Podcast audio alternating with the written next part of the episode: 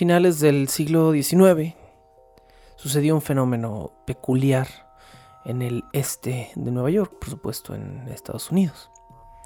Nueva York comenzó a atestiguar, vamos a decirlo así, una serie de oleadas de renacimiento religioso de diversas sectas cristianas e incluso de sectas similares.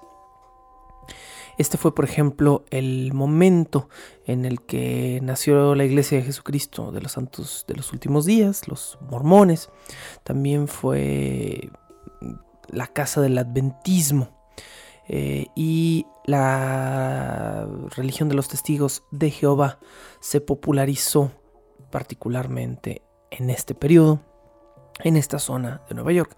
Todo el oeste de Nueva York, toda, digamos, la parte izquierda, si viéramos un mapa desde el frente de Nueva York, estaba siendo plagada por sectas que prometían de alguna manera, buscaban dar una nueva respuesta.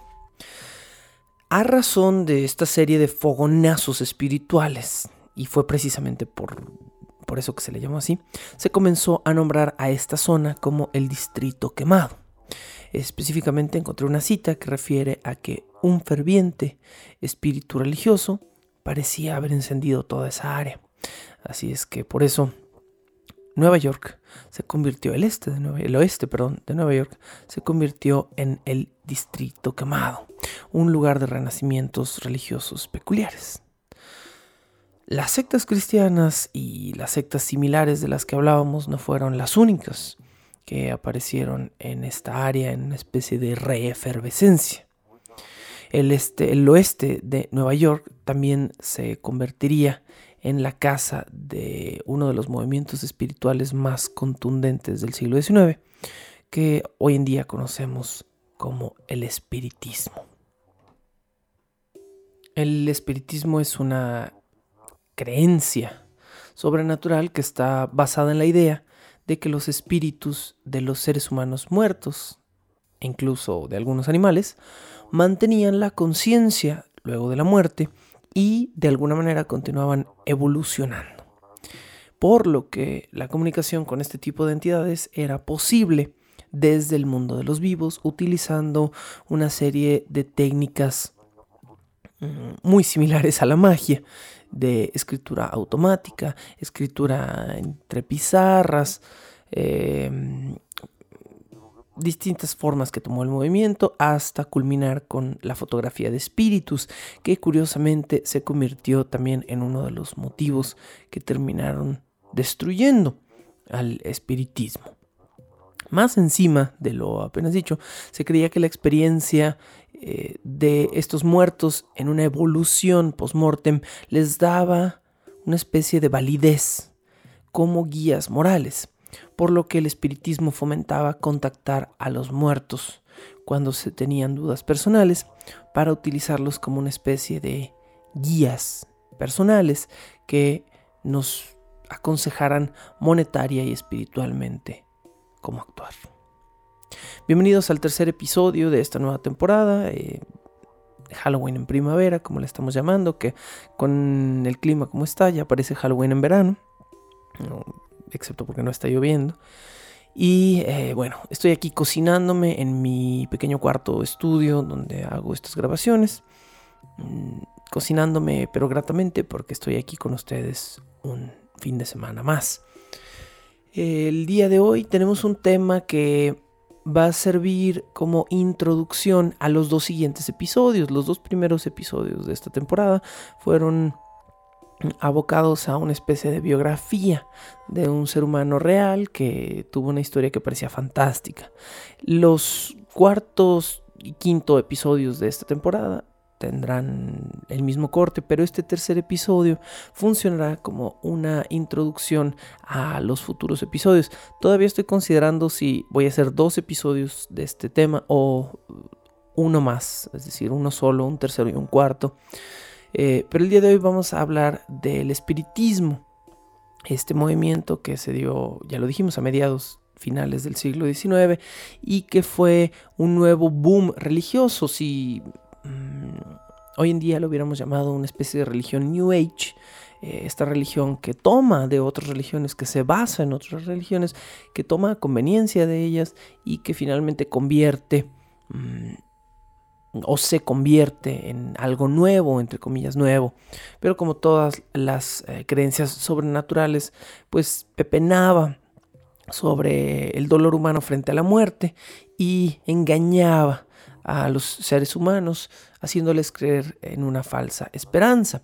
El día de hoy mencionaremos muchos nombres eh, que fueron partícipes de este movimiento. Algunos de los nombres que vamos a mencionar fueron opositores, detractores del movimiento espiritista, otros fueron precursores, hubieron grandes evangelistas de este movimiento, de esta creencia de mm, que ellos llamaban sobre espíritus desencarnados en otros planos existenciales.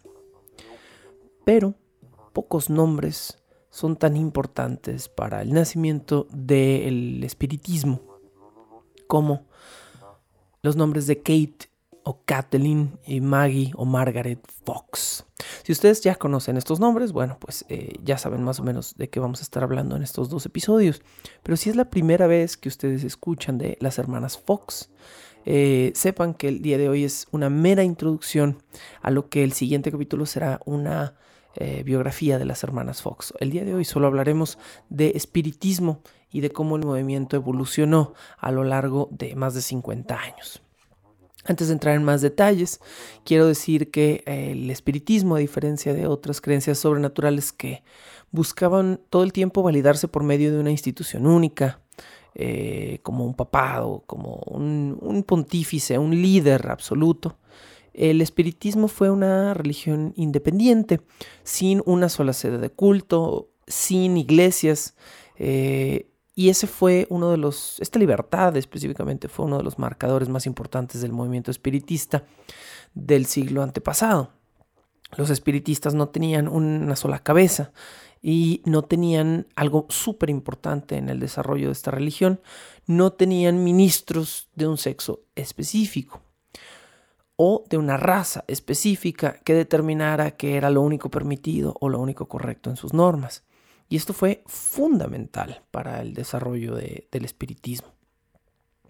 Eh, muchos espiritistas también venían de hogares cristianos y dado que tenían creencias cristianas, el cristianismo básicamente dice el espíritu, el alma sobrevive a la muerte. Esa es una creencia cristiana y adoptada eventualmente por todas sus sectas, específicamente por el catolicismo.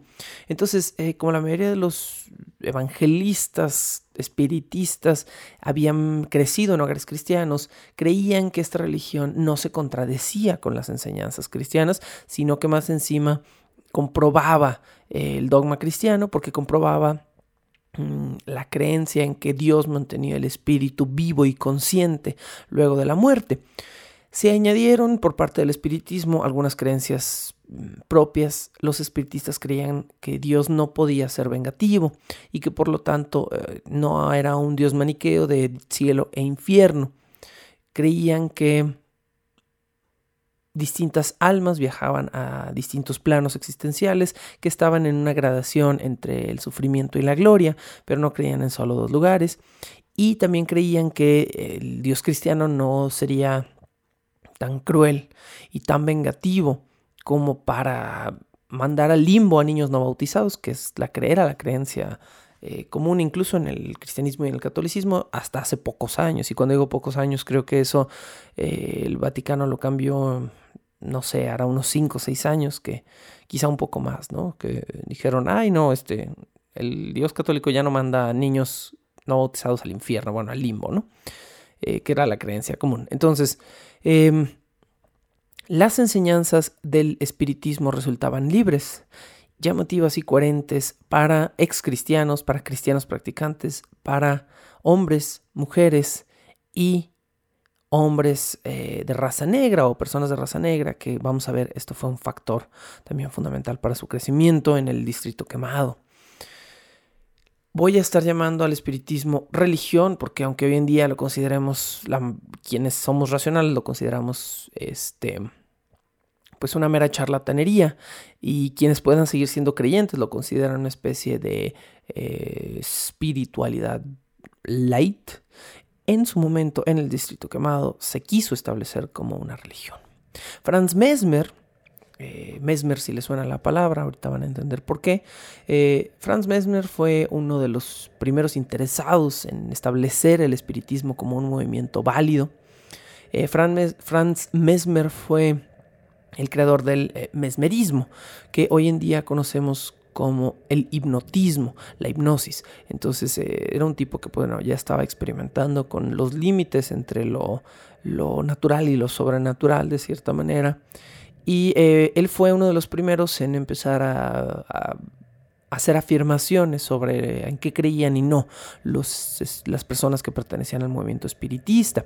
Él decía que, por ejemplo, él afirmaba esta teoría de que no creían en un único cielo e infierno, sino que apoyaban una gradación de planos en distintos niveles mm, mágicos, místicos, a los cuales los muertos llegaban y dentro de los cuales o desde los cuales los muertos podían establecer una comunicación directa tanto con los seres humanos como con el Dios cristiano. Entonces, de cierta manera, para Franz Mesmer, los muertos eran un pontífice en sí, los muertos eran una especie de antena que era capaz de comunicarse con los seres humanos y también con Dios, y este era uno de los grandes, grandes atractivos del espiritismo. Para hacer este tipo de contactos, eh, ya lo dijimos, pues el espiritismo se valía de, de todo pizarrones, tablas.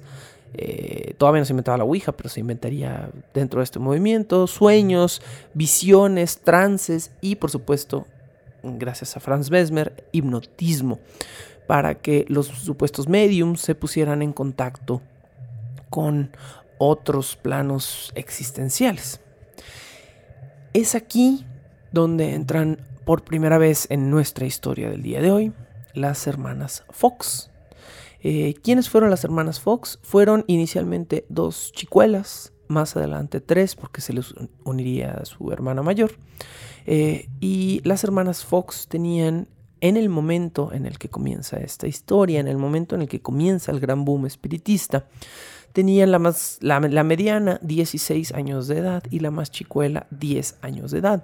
Dos niñas para lo que al mundo respecta, que eh, ¿Qué fue lo que pasó con ellas? Bueno, primero se mudaron junto con su familia a una casa que tenía fama de haber sido el escenario de un asesinato de un supuesto vendedor ambulante. Y eh, esa casa, generaciones o años después de este supuesto asesinato que nunca se ha podido comprobar de manera concreta, a pesar de lo que digan algunos reportes, ya hablaremos de ello. Eh, pero esta casa comienza a tener fama de ser una casa, mm, ¿cómo se llama? Este, poseída, ¿no? De cierta manera, por el espíritu vengativo del vendedor ambulante. ¿Qué pasó? Que el 31 de marzo de 1848, justo en el inicio del boom del espiritismo, en eh, Nueva York, las hermanas Fox la Kate y Margaret, de 16 y 10 años de edad, así, jóvenes como eran, comenzaron a afirmar que había una comunicación con el espíritu de un muerto. Y en un principio estas dos chicas no afirmaron que ellas no, no conocían al 100% que sepamos la historia de la casa, aunque es posible que si vives en una casa que todo mundo en tu cuadra que está embrujada, sales a jugar, los niños te digan, ay, vives en la casa embrujada, bueno, es posible que tuvieran estas ideas. Pero eh, estas dos hermanas comienzan a afirmar que pueden comunicarse con un espíritu que habita en la casa. Y eh, en una reacción muy extraña por parte de sus padres, quienes en vez de decirles a las niñas, a ver, déjense de tonterías y váyanse a dormir, deciden invitar a algunos vecinos, cosa que también me parece a mí un poco extraño y sospechoso, deciden invitar vecinos cada vez más a lo largo de varias noches a presenciar las comunicaciones espirituales, presuntas comunicaciones espirituales que las hermanas Fox mantenían. Y se volvieron adoradas, de cierta manera, admiradas por su supuesta comunicación sobrenatural. Y así una niña de 10 años y su hermana de 16 años se convirtieron en las primeras embajadoras del movimiento espiritista del Distrito Quemado en Nueva York en los años 50 del siglo XIX. Y este es solo el principio de esta historia.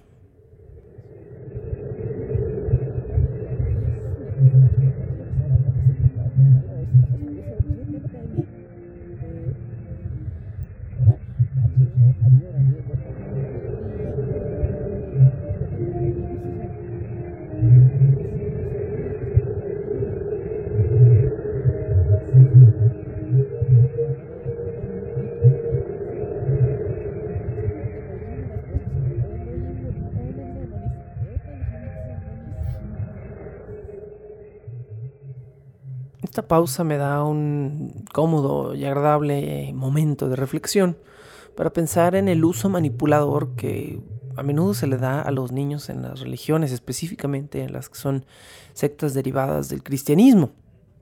Mm, siempre este tipo de religiones está intentando utilizar niños que se consideran inocentes y que sus mismos padres o familiares dicen es que son niños.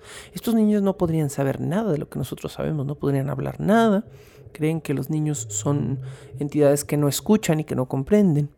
Y eh, a menudo distintas sectas cristianas utilizan niños para tratar de comprobar que su fe es la única y la verdadera. Eh, las sectas evangélicas adoran, adoran a los niños predicadores. Eh, podemos verlo a estos niños vestidos con pequeños trajes, predicando, repitiendo de manera mecánica como un muñeco enseñanzas y pasajes de la Biblia que les han dado. Y básicamente se convierten en eso, en máquinas de repetición, pero los adultos los, los ven como brújulas morales. Eh, hay un niño de 8 o 10 años, es demasiado maduro para su edad, seguramente tiene algún toque divino. Los católicos, por supuesto, han hecho lo mismo en su historia. Ahí están como muestra los niños de Lourdes, ¿no? Que eh, eran comprobadores de milagros según los ojos de la gente creyente. Ah, mira, el niño se puede quedar rincado rezando siete horas. Eso es un milagro. No, es destrozarle las rodillas a un niño eh, mientras lo obligas a, volverse una comprobación de un dogma. Eh, y exactamente de esta misma manera como existen los niños evangelistas, como existieron los niños de Lourdes, los espiritistas de repente que, arrancaban apenas en este movimiento y que empezaban a establecerse, tuvieron a las hermanas Fox, estas dos dulces niñas que comentábamos antes de la pausa musical, que pues qué sabrían ellas, ¿no? De, de, muertos, de asesinatos y de fantasmas, que pobres niñas habían quedado simplemente envueltas en, en una situación extraña y habían dado lo mejor de sí. Especialmente fueron eh, quienes hoy conocemos como los cuáqueros radicales. Un cuáquero radical es un nombre peculiar, pero puedes buscarlo como Radical Quaker en Google en este momento. Un cuáquero radical era básicamente un, lo que hoy llamaríamos un, un, loquillo New Age, ¿no? Es un creyente espiritual que buscaba por todos los medios una comprobación para la existencia de esos fenómenos que él sentía que había experimentado y que quería usar de, cierta manera una evidencia para evangelizar a otros, para decirles, es que es neta, yo sentí esto, yo vi esto, ¿no? Entonces los cuáqueros radicales eran, fueron los primeros eh, radicales, vaya, fueron los primeros eh, ortodoxos del movimiento espiritual y fueron eh, parejas, específicamente parejas casadas o grupos de estos cuáqueros radicales, quienes comenzaron a buscar a las hermanas Fox y empezaron a presumir sus talentos, a hablar de ellas. Eh, y en menos de un par de años. Estas dos chicas, estas dos hermanas de una familia sencilla, estaban montadas en escenarios donde la gente pagaba por entrar, haciendo shows de comunicación espiritual. Hoy en día es común que miremos al pasado y pensemos que esto se daba desde siempre, ¿no? Estos shows donde la gente hacía sesiones espiritistas, eh, seances, ¿no? Estos, básicamente eran el hecho de sentarse en torno a una mesa a tratar de ser contactados por espíritus. Pero las hermanas Fox fueron las primeras y fueron las originales. La gente que empezaba a moverse dentro del movimiento espiritista no se le había ocurrido la posibilidad de sentarse y cobrar. Y estos cuáqueros radicales, que además lo vieron como una forma de financiar su movimiento, comenzaron a hacer espectáculos con estas dos chicas, donde las chicas se comunicaban con un supuesto espíritu.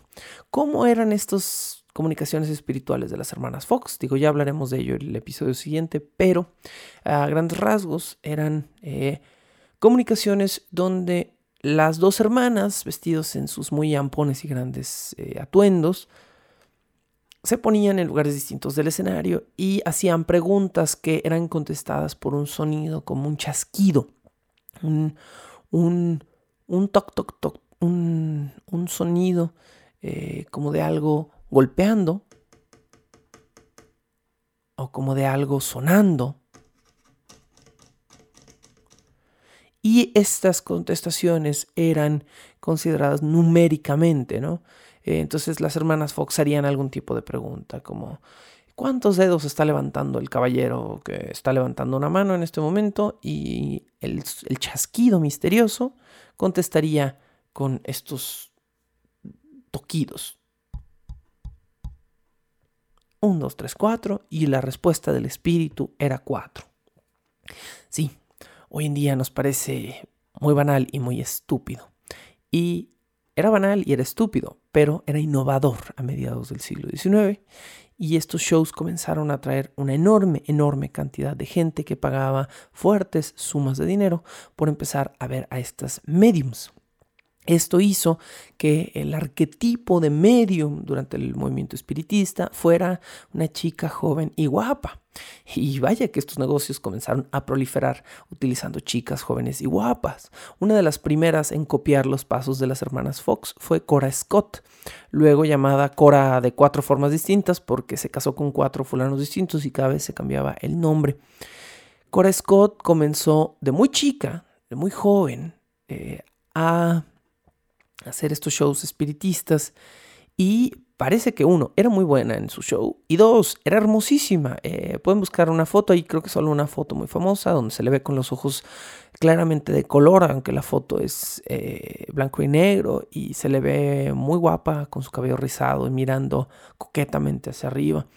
Y entonces de repente eh, los shows de espiritismo de Cora Scott eran frecuentados por muchísimos hombres y mujeres que querían ver el show, sí, pero también que querían ver a Cora Scott. Eh, Asha Sprague fue otra de las renombradas primeras figuras en este medio y Asha Sprague eh, básicamente juraba, su, su, premisa era que eh, a ella cuando era joven los espíritus la habían curado de una fuerte fiebre reumatoide y eh, como le habían salvado la vida, ella se había dedicado el resto de su vida a dedicarse a los espíritus abnegadamente, claro que sí, cobrando sus shows. Pero, pero, pero, aquí tenemos que comentar algo muy importante. Asha Sprague fue, eh, por si les interesa, es A-C-H-S-A, Asha Sprague, Sprague, eh, S-P-R-A-G-U-E eh, Ashe Sprague tenía otra agenda, tenía una agenda política detrás. Y esto que vamos a mencionar a continuación fue vital para la longevidad que tuvo el movimiento, que quizá en términos religiosos no fue grande, pero en términos de movimiento espiritual fue duradero.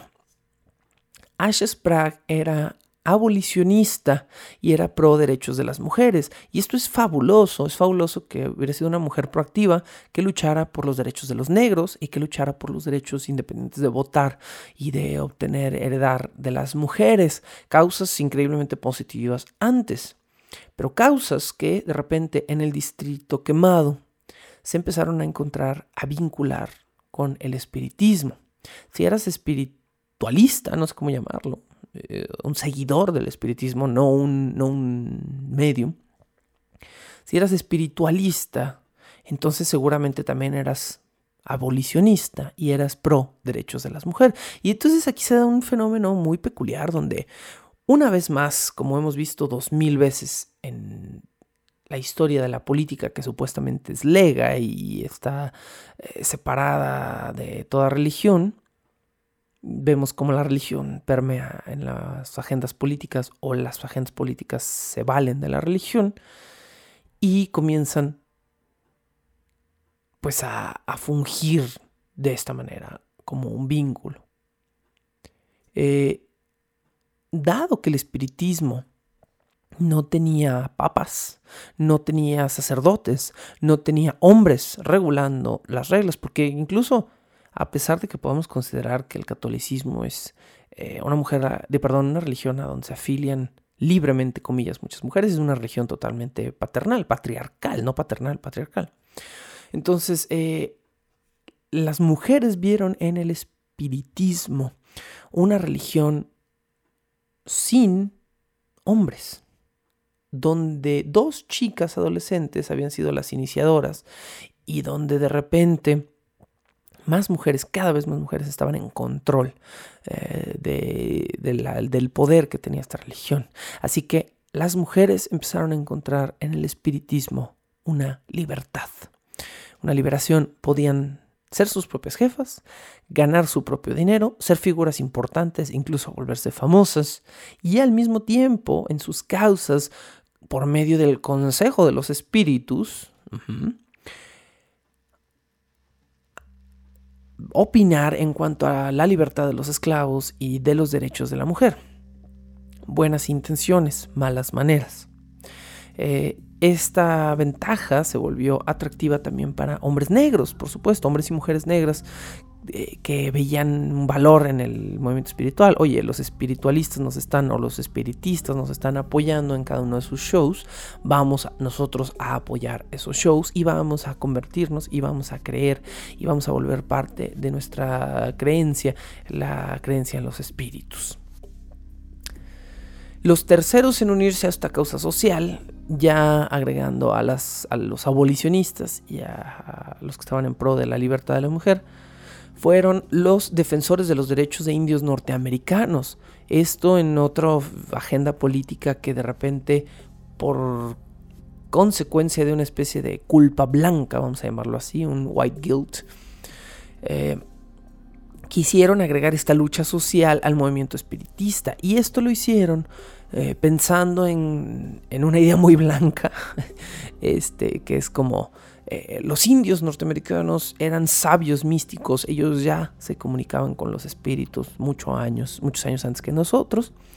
Y eh, por lo tanto el daño que les hicimos debe resarcirse, debe reinstituirse y podemos hacerlo por medio de esta nueva religión que era el espiritismo.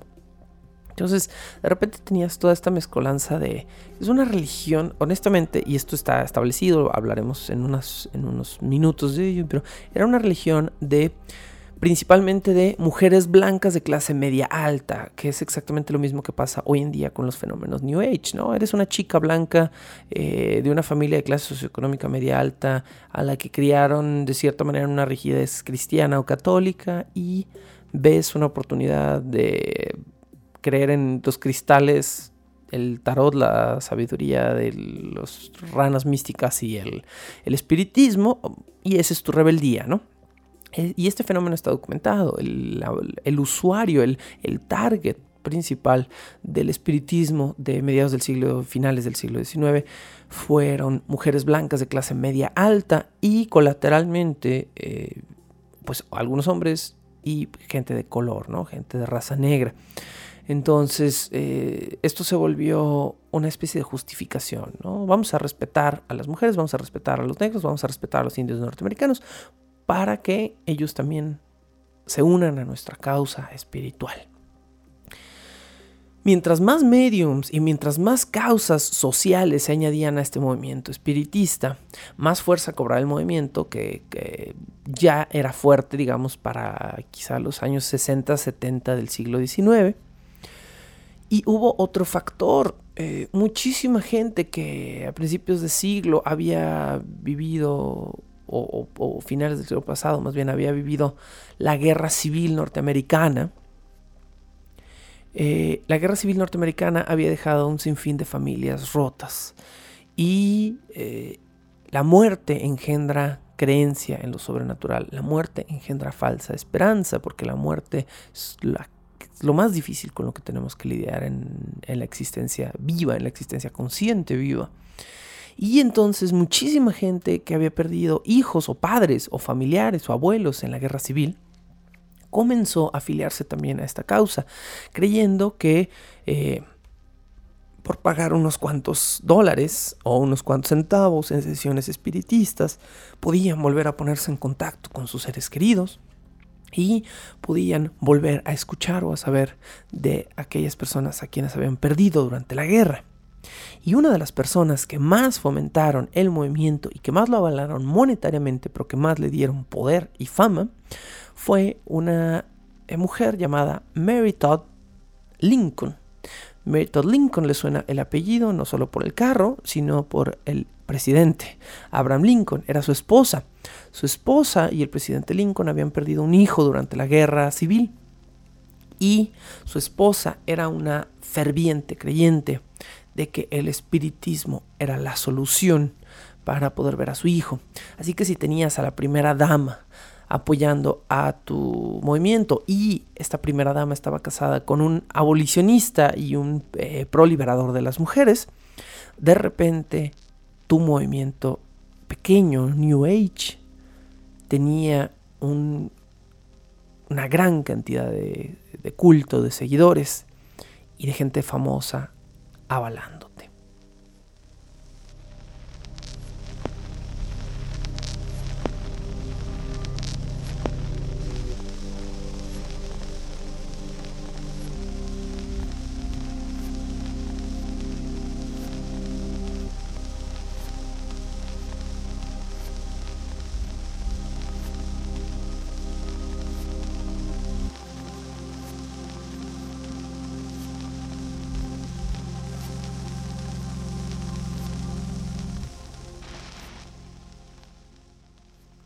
Muchísima gente famosa, entonces se empezó a afiliar también a este movimiento. Por mencionar algunos, eh, figuras importantes, además de Lincoln y su esposa, que fueron parte del movimiento espiritista, fueron el escritor Charles Dickens, eh, que ahí andaba también metido con fantasmitas, el esposo de Marie Curie, Pierre Curie. Hay que puntualizar aquí que eh, Marie Curie detestaba que su esposo fuera un tipo supersticioso y detestaba ir a este tipo de reuniones espiritistas a las cuales sí solía asistir más que nada por Pierre, por acompañar a Pierre, pero no por una creencia personal. Y por supuesto, pero esto fue cuando el movimiento viaja hasta Inglaterra, eh, uno de los más famosos y militantes eh, personajes famosos que apoyó el espiritualismo fue el espiritismo, perdón, fue Sir Arthur Conan Doyle, es uno de los nombres que más se repiten. Sir Arthur Conan Doyle creía en todo. Sir Arthur Conan Doyle escribió documentos donde estaba convencido de que existían las hadas. Es famoso por un caso donde defendió a un par de niñas que recortaban mujeres eh, de revistas y les ponían como alitas de mariposa y se tomaban fotos con ellas y entonces Conan Doyle dijo, estas fotos son clara comprobación de que las hadas existen, cuando si uno ve las fotos hoy en día son literalmente eh, recortes de revistas, lo que estábamos viendo, ¿no? Y bueno, esto también nos lleva nada más a mencionar que eh, el movimiento espiritista americano se corrió rápidamente a Europa, específicamente a Inglaterra. Eh, tiene una localización geográfica de países de habla inglesa, el espiritismo como los más dominantes.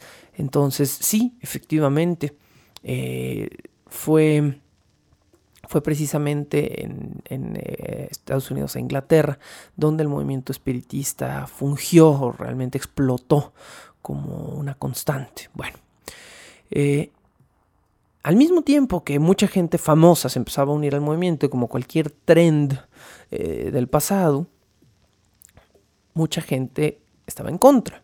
Y curiosamente fueron específicamente científicos quienes estuvieron en contra de este movimiento y dijeron, ¿sabes qué? Esto es charlatanería, la gente está cobrando, están engañando a la gente, hay un abuso de poder sobre personas dolientes que perdieron hijos en la guerra y nosotros vamos a ayudar a esta gente.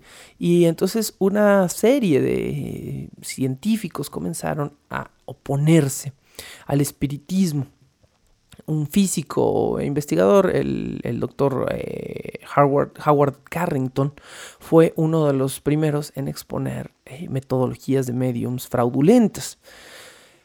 Específicamente se centró en, eh, era físico, en movimientos de mesas, mesas que se volteaban, mesas que vibraban. básicamente expuso varias. Eh, también atacó gente que hacía lectura de cartas selladas, que era una común entre los mediums, mujeres que se ponían cartas en la frente y decían, ah, puedo ver el contenido de esta carta cuando los sobres estaban truqueados. O cuando era un palero quien les había dado el sobre y ya sabían previamente el contenido de la carta.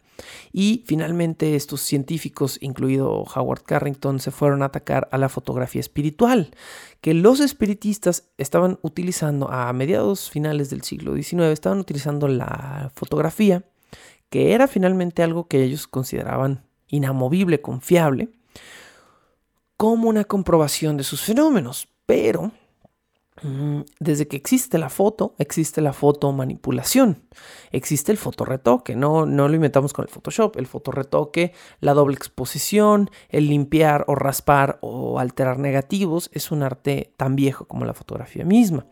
Entonces, eh, lo que estaban haciendo los espiritistas era utilizar la fotomanipulación para decir que existía, que la cámara era capaz de ver cosas que el ojo humano no podía. Y esto, esta creencia supersticiosa sigue viva hasta nuestros días, ¿no? De, tomas una cámara analógica y la apuntas a la oscuridad, seguramente la cámara verá algo que tú no ves, ¿no? y esto viene desde mediados del siglo XIX. Bueno, por supuesto que también fue el famoso mago Harry Houdini, escapista, ilusionista, quien más se opuso de manera radical a este movimiento. Harry Houdini consideraba para bien que el movimiento era abusivo y peligroso, que la gente estaba haciendo un fraude. Y esto comenzó a suceder, el hecho de que Houdini se involucraran en el movimiento espiritista para tratar de destruirlo, porque Houdini, que era pues una persona que hacía espectáculos, comenzó a reconocer muchas de las técnicas de la magia y del escapismo que él sabía eran totalmente posibles y, nada sobrenaturales en shows de espiritismo. Entonces, Houdini dijo que, eh, o comenzó a creer que era peligroso creer que prácticas que él sabía perfectamente que eran falsas eran parte de una fe. Y, eh, tenía mucha, mucha razón. Eh, de hecho, en, los años de culminación del movimiento espiritista, cuando muere el boom espiritista a principios del siglo XX, eh, gente que no escuchó algo en Houdini llevó las cosas demasiado lejos. No hablaremos específicamente del caso, pero siempre es necesario cuando se habla de espiritismo mencionarlo. El caso de un hombre conocido como Thomas Lynn Bradford. Thomas Lynn fue era un tipo que estaba en su mente estaba desesperado por comprobar que había una vida después de la muerte. Él había perdido a, familia importante. Y Thomas Lynn Bradford dijo, yo voy a ser quien compruebe de una vez por todas que el mundo sobrenatural es real. Lynn Bradford, por medio de correo, contactó gente, eh, les escribió cartas al azar a personas con su teoría de que él era, él podía ser un comprobador de lo sobrenatural. Y eventualmente encontró una respuesta en otro hombre que le contestó su carta y que le dijo: Yo también creo que lo sobrenatural es posible, es real, y quiero ayudarte a comprobarlo. Thomas Lynn Bradford entonces pactó una serie de señales y de comunicaciones secretas con este nuevo amigo por, por correo, por correspondencia. Y después de haber pactado ciertos signos, ciertas señas, se fue a dormir en su casa sin olvidarse antes de apagar los pilotos del gas y dejar el gas abierto. Eh, Thomas Lynn Bradford se suicidó con la intención de morirse para después regresar en forma de espíritu con su amigo por correo y comprobarle que eh, se podía comunicar con él. Y por supuesto, su amigo jamás volvió a escuchar de él luego de su muerte. Alan Kardec, un francés, si el nombre no se los deja claro, fue uno de los primeros espiritistas interesados en dogmatizar y sintetizar el movimiento. Alan Kardec se la pasó 15 años, los últimos 15 años de su vida, escribiendo libros que hoy básicamente son considerados como las Biblias del espiritismo. Incluso hoy en varios países, específicamente en Sudamérica y principalmente en Brasil, Alan Kardec se considera una especie de eh, filósofo y profeta del espiritismo. Tenemos pues entonces ya todas las señales de una religión casi establecida. Miedo a la muerte, la posibilidad de mantener la conciencia después de la vida, libros y normas, búsqueda de confirmación de la creencia sobrenatural por medio de milagros y de manifestaciones reales. El espiritismo el movimiento espiritualista se estaba convirtiendo en la gran nueva religión americana de la clase media alta y después, si ya de por sí estaba vinculado con eh, el abolicionismo, el abolir la esclavitud, la libertad de las mujeres para votar, etcétera, ser dueñas, heredar, llegaron los comunistas y los comunistas dijeron lo que el comunismo necesita es una religión libre y el espiritismo lo es no tiene papas, no tiene sacerdotes. Así que esta es la nueva causa política que vamos a añadir a esta religión. Ahora todos los espiritistas son, además de ser abolicionistas y pro-libertarios, son, perdón, son comunistas. Y el, espiritismo va a ser una especie de establishment anticapitalista. Bueno.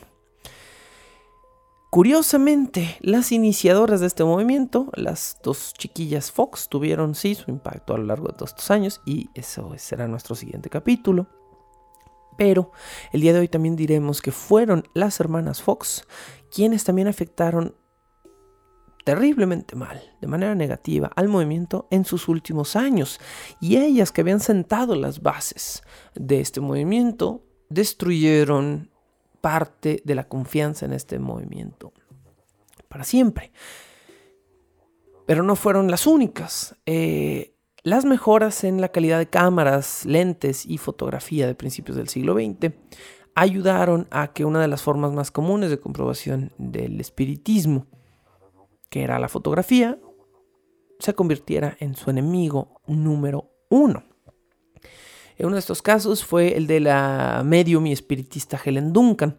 Helen Duncan eh, afirmaba que ella podía eh, producir espíritus móviles visibles que se conectaban a ella por medio de un ectoplasma, eh, a su boca, a sus ojos, a su pecho, etcétera, etcétera.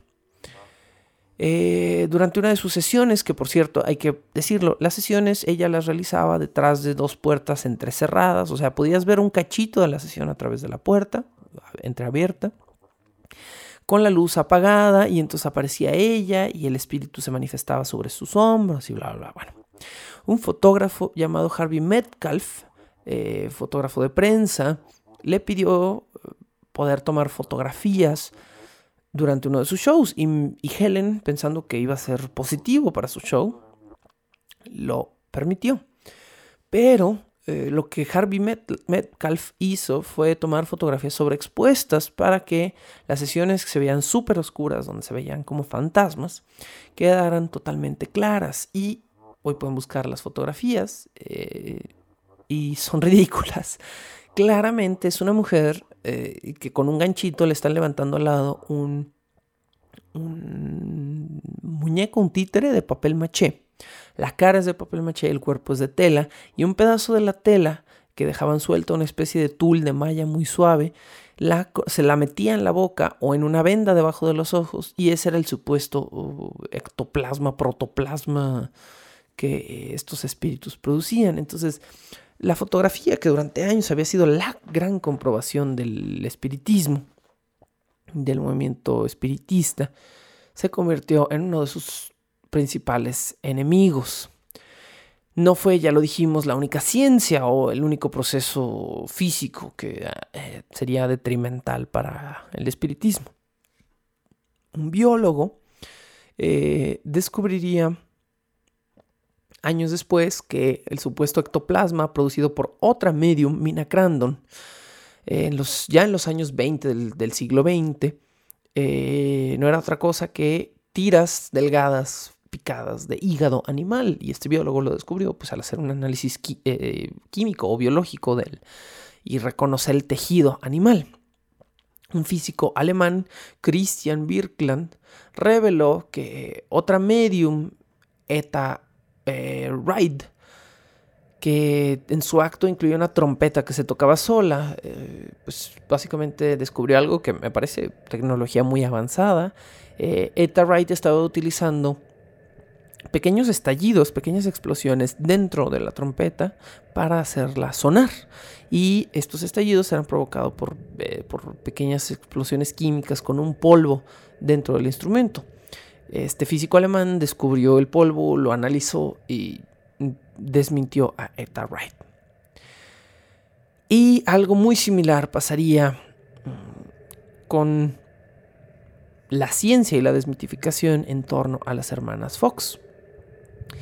Y cuando le pasó a las hermanas Fox, este fue el último o los últimos clavos sobre el ataúd de una religión que llevaba ya 70 años abusando del dolor humano y la pérdida, y que proveía falsa esperanza a personas desesperadas que pagaban o hubieran pagado lo que fuera por volver a ver a sus eh, parientes fallecidos. A manera de epílogo, debemos decir que el espiritismo no desapareció del todo, que siguió evolucionando durante el siglo XX. Buscó nuevas formas de sobrevivir. Sí, aquellos eran fraudes, pero les juramos que nosotros sí somos los verdaderos. Y el espiritismo se fue afiliando o se fue sincretizando con otras religiones. Eh, comenzaron a aceptar la reencarnación e incluso hay espiritismo darwiniano. Sí, eran espiritistas que afirmaban que la, no estaban en contra de la teoría de la evolución de Darwin, pero que Darwin había escrito solo la mitad de la verdad. Y estos espiritistas eh, reclamaban que el alma humana seguía viva después de la muerte del cuerpo, el cuerpo biológico dejaba de existir y de evolucionar, pero el alma continuaba en un proceso de evolución que funcionaba igual que el de la selección natural de Darwin. Esta era la afirmación de los espiritistas darwinianos. Así que eh, tras la segunda, podemos decir segunda, tercera década del siglo XX, años 20, años 30 del siglo XX, el fenómeno eh, agonizó y, en unos últimos flamazos se diluyó en otra serie de creencias y religiones que se fueron entremezclando y sincretizando en el panorama político y social de los Estados Unidos hasta casi quedar totalmente desaparecido el movimiento en la década de los años 50 del siglo XX. Y en todo este caso, y en todo esto que relatamos hoy, hay otra historia detrás que es la historia de las hermanas Fox. ¿Quieren escucharla? Pues la narraremos dentro de dos semanas en el cuarto episodio de esta temporada. Así que sean pacientes. Esto fue el episodio número 3 Debajo el puente del troll, una introducción a la religión espiritista, al espiritismo, al movimiento espiritista de mediados de los años 50 en el siglo XIX hasta quizá los años 30 del siglo XX, un movimiento religioso espiritual que duró cerca de 70 años en, su apogeo hasta su decadencia y que mm, cobró cobró su cuota, definitivamente, engañó, dio falsas esperanzas y si acaso, si tuvo un poco de impacto positivo, fue el de ayudar a un par de movimientos sociales cuyas causas eran positivas, eran buenas, excepto porque cuando este movimiento fue desacreditado, también se utilizó eh, este, este hecho para desacreditar a los movimientos que estaban afiliados. El comunismo, el abolicionismo, que bueno, a principios del siglo XX ya era más bien una segregación que una, que, que una esclavitud. Y el movimiento de liberación de las mujeres, ¿no? que todavía en pleno 2019 se sigue luchando por una verdadera libertad y una verdadera seguridad para las mujeres. Y qué bueno que hoy en día se hace con una agenda social, sí, pero no religiosa. Con esto cerramos el día de hoy, con esto cerramos un episodio más, como siempre les agradezco su presencia. Se nos ha unido gente, ustedes pueden verlo, estábamos, estábamos como pues siempre, siempre es, eh, poquita la gente en este Patreon, pero aún así lo agradezco porque sé que es un Patreon que está dirigido específicamente a hispanohablantes y que esto limita un poco el, alcance de, lo que Patreon puede hacer, ¿no? Patreon es inminentemente americano, eh, estadounidense, vamos a decirlo, y aquellas cosas que proliferan más son en, en lengua, en habla inglesa, ¿no? Pero aún así, aunque somos pocos y somos latinos y ganamos menos que a lo mejor que los gringos, les agradezco muchísimo sus contribuciones. Cuatro personas nuevas se han afiliado este mes y, bienvenidos. Y eh, pues esperemos que estén disfrutando de este contenido. Como está avisado, la siguiente semana hablaremos de las hermanas Fox. Si quieren no spoilearse nada, pues no las googleen. Si quieren chutarse la versión corta, pues chútense el Wikipedia. Pero diremos algunos detalles quizá que vayan un poco más allá y haremos, eh, por supuesto, una opinión al respecto de lo que estaba pasando con las hermanas Fox, específicamente con Kate y Margaret. Cómo iniciaron, cómo terminaron sus días y también quiero hablar de otro caso muy importante, un caso que se considera parte del movimiento espiritista, pero que se considera un caso de posesión, no de comunicación, eh, del cual todavía, como lo mencionaba al principio de este episodio, no sé si hablaremos en el mismo episodio de las hermanas Fox o si le otorgaremos un episodio aparte. Esto va a depender muchísimo de la cantidad de información que logre rascar. Y digo dependerá porque sé que hay mucha información al respecto de estos casos, pero no toda es fidedigna. Eh, si ustedes van y escuchan otros podcasts que hablan, por ejemplo, de las hermanas Fox, hay muchísimos podcasts que, por darles el beneficio de la duda, por no tomar una postura racional,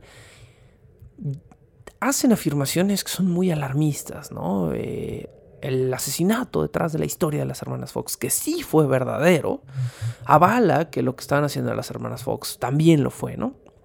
Y los hechos son ambiguos, ¿no? Los hechos siempre fueron, eh, no sabemos si hubo un vendedor ambulante que realmente fue asesinado en esa casa. Se encontraron restos en la misma casa décadas después de que la fama de la casa y de que la casa estuviera abandonada y de que la fama de la casa eh, la hiciera un blanco para que alguien plantara restos ahí. Los restos que se conservan, los únicos restos uh, que se conservan en un museo, se han analizado y no son humanos. Entonces, hay toda una serie de historias ahí vinculadas con las hermanitas Fox que espero ustedes pues la semana, dentro de dos semanas, encuentren de su agrado. Pero necesitábamos esta amplia introducción al espiritismo para poder entender lo que van a ser los siguientes episodios de esta temporada.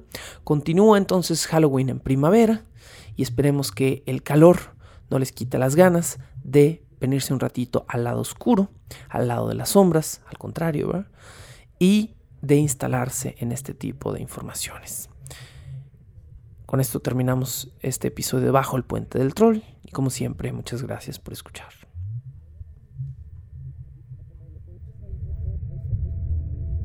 La locución, la producción y la música original de este programa son creadas por Sergio Vicencio. Ve a patreon.com diagonal Sergio Vicencio y apoya este podcast para obtener horas de contenido adicional. Búscame como arroba recuadro en Twitter e Instagram o como Sergio Vicencio en YouTube para darme tu opinión sobre este podcast.